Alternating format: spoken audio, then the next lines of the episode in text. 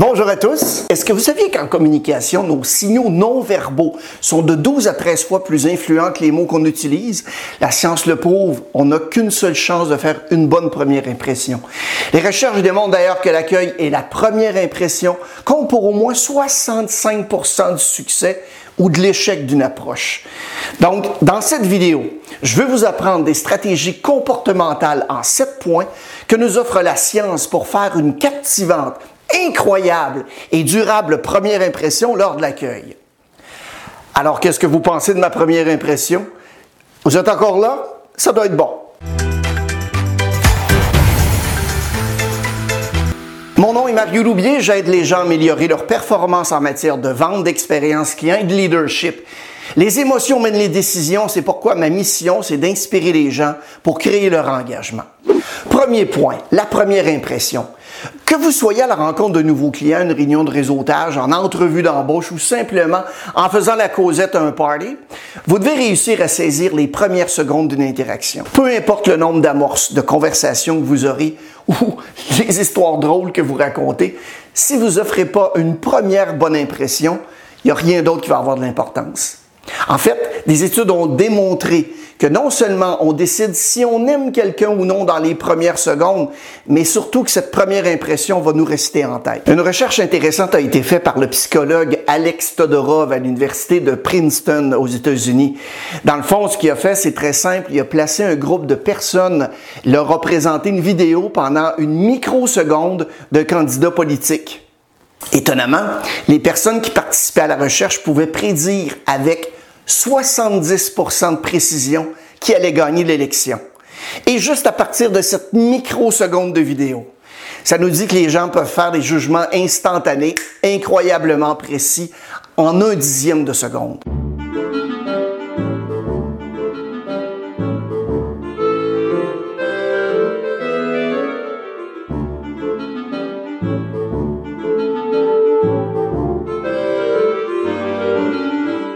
Ça peut également impliquer que les électeurs prennent leur décision de vote à partir d'une bonne première impression seulement. Et c'est un peu inquiétant, hein? Faire une première bonne impression, c'est tellement important parce que vous n'avez qu'une seule chance de le faire. Vous savez que ça peut être difficile, mais en tant qu'être humain, on est conditionné à juger les gens dans les premières secondes qui suivent la rencontre et notre opinion va difficilement changer par la suite. Notre cerveau va prendre un instantané mental de quelqu'un et devine plus souvent à tort qu'à raison ses compétences, sa confiance et son charisme en moins d'une seconde. Les chercheurs pensent qu'il s'agit d'un mécanisme de survie qu'on a développé pour décider très rapidement, il y a longtemps, si quelqu'un est ami ou ennemi. Attention, je vais vous montrer le vendeur moyen. Si le chapeau vous fait, mettez-le. Si vous fait pas, génial, on passe au suivant. Bonjour, j'espère que vous passez une bonne journée. Je m'appelle Mario, vous êtes monsieur? Ah, je m'appelle Marc, je cherche un camion. Est-ce qu'on cherche quelque chose de neuf ou d'usagé? Usagé. Ah, j'en ai plein dans ma cour. Venez avec moi. On voit trop souvent ce genre d'approche dans tous les domaines de la vente au détail. Les motos, les autos, les bateaux, euh, les piscines, euh, les vêtements. Est-ce que c'est ça l'accueil? Est-ce que c'est simplement de donner son nom, de demander le nom du client? C'est vraiment ça?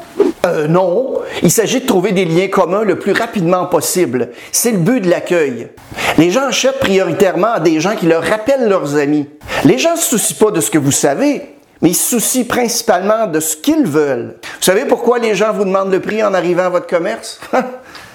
Parce qu'ils n'ont pas d'amis avec qui faire affaire pour l'achat de ce que vous vendez. Pensez-y. Est-ce que vous préférez, vous, personnellement, faire affaire avec quelqu'un que vous connaissez ou quelqu'un que vous avez jamais vu, quand vous allez rencontrer cette personne pour la première fois, ça vous donne l'occasion d'établir rapidement des relations. Ça vous donne aussi l'opportunité de trouver des liens communs afin d'essayer de devenir son ami. Un peu plus loin dans la vidéo, je vais vous donner quelques trucs pour trouver facilement des liens communs avec votre client. J'ai une question pour vous et j'aimerais beaucoup avoir vos commentaires ici au bas de l'écran. Qu'est-ce qui influence votre première impression chez les autres? Ça serait intéressant de comparer vos réponses aux résultats des recherches dont on parle dans la vidéo ici. Point numéro 2, savoir se regarder un peu dans le miroir. Parce que quand on parle des premières impressions, c'est important de se concentrer sur le langage non verbal. En fait, Comme on le dit en introduction, nos signaux non-verbaux ont 12 fois plus d'influence que les mots. Vous devez montrer par votre non-verbal que vous êtes calme, confiant, mais surtout en contrôle, quelle que soit la personne avec laquelle vous interagissez. Justement, j'ai un signe non-verbal à vous montrer, soit celui de vous abonner à notre chaîne YouTube et d'aimer la vidéo. Vous recevrez une vidéo à toutes les semaines pour vous aider à mieux performer dans votre domaine. Je vous remercie. Il n'y a pas meilleur et pire juge que soi-même dans le but de vouloir s'améliorer. Il faut se regarder dans le miroir de temps à autre. On va donc faire ensemble votre auto-évaluation. S'il vous plaît, soyez honnête en y répondant. Lorsque les gens vous rencontrent pour la première fois, que pensez-vous qu'ils pensent de vous? Comment est-ce que vous croyez qu'ils vous perçoivent? Choisissez un mot dans cette liste d'adjectifs. Lorsque les gens me rencontrent pour la première fois, est-ce qu'ils pensent que je suis charismatique ou ennuyeux? Extraverti ou timide? Gentil ou menaçant? Intelligent ou étrange? Ouvert ou fermé? Puissant ou faible, engageant ou bizarre, professionnel ou nonchalant. Avez-vous choisi un mot positif ou un mot négatif? Vous devez savoir où vous vous situez maintenant pour vous rendre où vous voulez être. Un autre point important, c'est l'intention. C'est en fait celle qu'on oublie le plus souvent. Ainsi, les meilleures conversations et les meilleurs interlocuteurs fixent toujours, toujours l'intention de la conversation. Ça permet d'éviter les pauses gênantes où on ne sait pas trop quoi dire. Ça n'arrive pas quand on se donne une intention. Avant de rencontrer quelqu'un, je veux que vous réfléchissiez à ce que vous voulez retirer et apporter à la rencontre. Est-ce que vous êtes là pour faire des affaires? Est-ce que vous êtes là pour rencontrer une personne importante? Est-ce que vous êtes là pour euh, passer un bon moment? Est-ce que vous êtes là pour apprendre quelque chose sur quelqu'un? En fixant cette intention avant de rencontrer une personne, ça va vous aider à guider votre conversation. Et peu importe où je vais et qui je vais rencontrer, je le fais toujours. Ça m'aide à garder mon focus sur le but de la rencontre et surtout à pas tomber dans les jugements faciles. Alors, fixez votre intention avant même de rencontrer qui que ce soit. Point numéro 4. Les ornements. Une autre chose à considérer pour rentabiliser votre première bonne impression, vos ornements. Je veux dire, vos vêtements, le maquillage, les bijoux, les montres, les chaussures pour hommes ou femmes. Malheureusement ou heureusement, les gens en tiennent compte beaucoup lorsqu'ils portent leur premier jugement, la première impression. Je vous recommande assez rapidement de rassembler certains de vos vêtements ou ornements préférés et de demander à vos amis en qui vous avez confiance uniquement ce qu'ils pensent de vous quand ils vous voient. Pour de nombreux hommes, ils réalisent pas que leurs montres et leurs souliers peuvent en dire beaucoup sur eux. Pour les femmes, les sacs à main, les grandes boucles d'oreilles ou les bijoux peuvent également avoir une signification, disons, euh, inattendue pour une personne lors de leur première rencontre. Hommes ou femmes, respectivement, assurez-vous de porter les vêtements, de vous coiffer, de vous maquiller en fonction de ce que vous voulez que ça raconte. Même les couleurs ont tendance à avoir des significations différentes. Ce sera le sujet dans une prochaine vidéo. Point numéro 5. Le langage non verbal de la première bonne impression. Point numéro 5. Le langage non verbal de la première bonne impression. Lorsque vous pensez à la conversation, vous pensez généralement à ce que vous allez dire en premier. Mais savez-vous quoi? Les recherches montrent plutôt que notre première impression ne se produit pas quand on entend quelqu'un pour la première fois. Je vous le donne en mille. Elle se produit lorsque l'on voit quelqu'un pour la première fois. En fait, le meilleur conversant est celui ou celle qui va commencer sa conversation en disant absolument rien. Je vous explique. Chaque fois que vous êtes sur le point d'entamer une conversation ou vous êtes sur le point d'aller voir quelqu'un et de vous présenter, placez-vous correctement. La meilleure première impression se produit lorsque vous avez un langage corporel agréable et ouvert. Donc, vous voulez que vos mains soient vraiment visibles, qu'elles soient à l'extérieur de vos poches. Pour les femmes, qu'elles ne touchent pas le sac à main et aussi qu'elles ne soient pas dans votre dos. Donc, vos épaules doivent être en bas et en arrière. Chaque fois qu'on abaisse les épaules, ça signifie de l'anxiété, un manque de confiance en soi. Donc, les épaules vers le bas et en arrière. Votre sourire est très important. En fait, c'est en première ligne. Quand vous souriez à quelqu'un, ça le réconforte. La personne se dit, oh, oh, elle veut me parler. On a mené une grande expérience pour examiner presque toutes les lignes de drague, de cruise et toutes les différentes façons d'entamer une conversation. La meilleure va vous sembler très simple. C'est laquelle d'après vous? Est-ce que ton père est un voleur? Pourquoi? parce qu'il a dû voler toutes les étoiles du ciel pour les mettre dans tes yeux?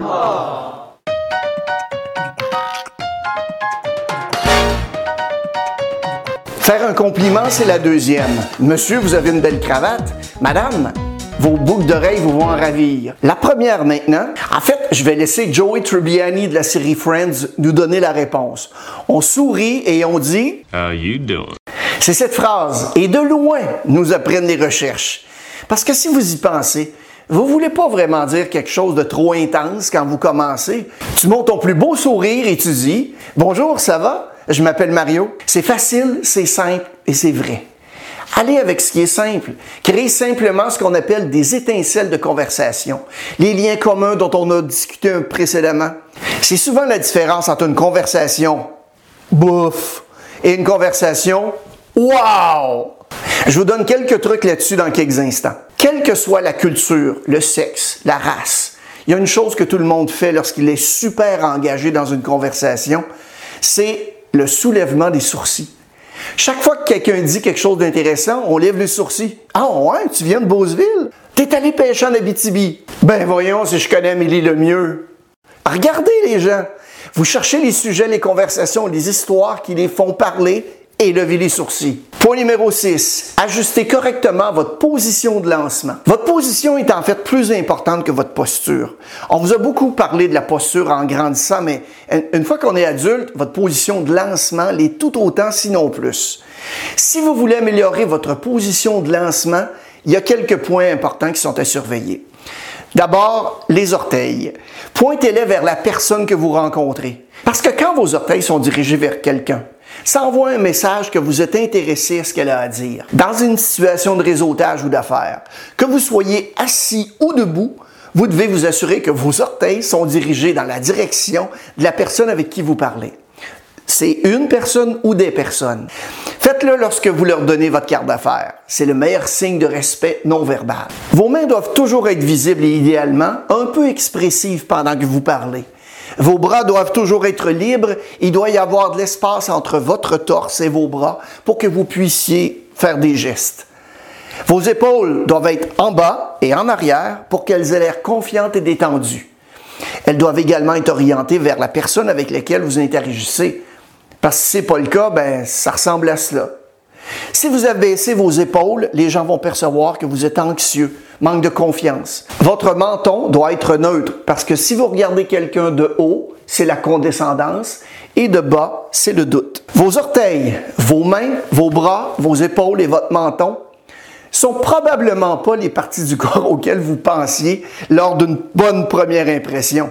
C'est bête parce qu'on cherche quoi dire, mais en fait, ça compte pour peu. On va aller voir ensemble le septième point. Trouver des liens communs. Au début de ma carrière, on m'a formé pour entrer en relation avec les gens en utilisant les points communs. Et j'ai une bonne nouvelle pour vous. Ça fonctionne. Ça crée un bon momentum pour la confiance et ça facilite les choses pour tout le monde. On va donc établir une relation tout au long du processus de vente, mais au début, c'est important que les clients voient qu'ils peuvent croire en nous, qu'on s'intéresse à eux de façon authentique. Ils peuvent acheter chez nous, ils peuvent nous faire confiance. Comme promis, quelques trucs pour trouver des points communs. Observez bien votre client et si possible son environnement. Ça peut être son bureau, son auto, ses vêtements ou ses bijoux. Un autocollant de pare-choc ou de pare-brise, hein? une plaque d'immatriculation avec un mot inhabituel ou la plaque d'un vétéran. Ça peut être aussi le logo d'une compagnie sur un vêtement ou une casquette. Ce sont tous des éléments qui sont de très bons prétextes à trouver des liens communs. Vous pouvez vous en servir pour faire un compliment ou simplement poser une question en utilisant ce que j'appelle la méthode de Colombo. Est-ce que vous connaissez la méthode? Excusez-moi de vous demander ça, mais je suis curieux de savoir. Euh, excusez-moi de vous demander ça, mais je serais curieux de savoir le nom de la compagnie qui a sur votre chandail. Vous y travaillez? Excusez-moi de vous demander ça, mais je suis curieux de savoir la ville où vous habitez. Ah, ouais, c'est génial. Vous aimez habiter dans la région? Un autre truc qui nous vient d'Henry Ford. Il a remarqué dans les premières années de construction de son entreprise que les vendeurs n'étaient pas très très efficaces à trouver des liens communs avec les clients. Il a donc développé une méthode que vous pouvez utiliser aujourd'hui. Il s'agit d'une excellente façon de démarrer une conversation et je la placerai dans les notes au bas de l'écran. Il s'agit de F pour famille, O pour occupation, R pour récréation et D pour désir. Des questions par rapport à la famille.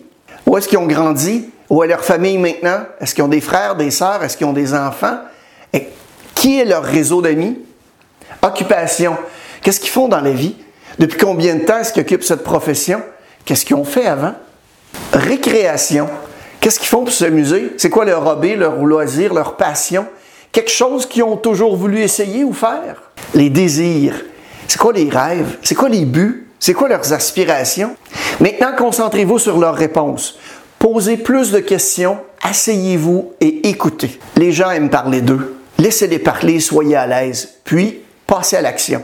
Envoyer tous les bons signaux pour faire une première bonne impression va enclencher de façon efficace l'accueil dans le processus de vente.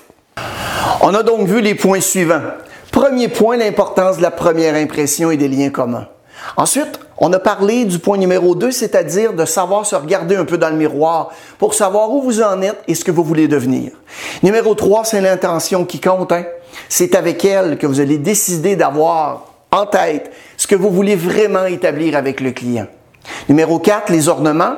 Chaque élément que vous portez envoie un message, donc assurez-vous que c'est celui qui peut vous aider à atteindre vos objectifs au niveau de la rencontre. Le numéro 5, c'est notre langage non verbal, la première bonne impression. Les signaux non verbaux sont de 12 à 13 fois plus influents que les mots que vous allez utiliser. Numéro 6, ajustez correctement votre position de lancement. Et on fait référence à vos orteils, vos mains, vos bras, vos épaules, votre menton, vos sourcils qui parlent beaucoup plus fort que vos mots. Numéro 7, trouvez des liens communs et n'hésitez pas à utiliser la méthode Ford. Hein. Famille, occupation, récréation et désir.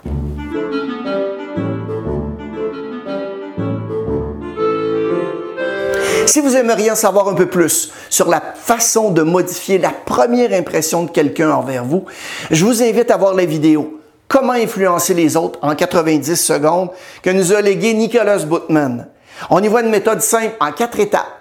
Vraiment, allez-y, vous allez la trouver super, super, super. Maintenant que vous avez vu la vidéo, qu'est-ce que vous ferez de différent? Passez à l'action et faites-moi signe.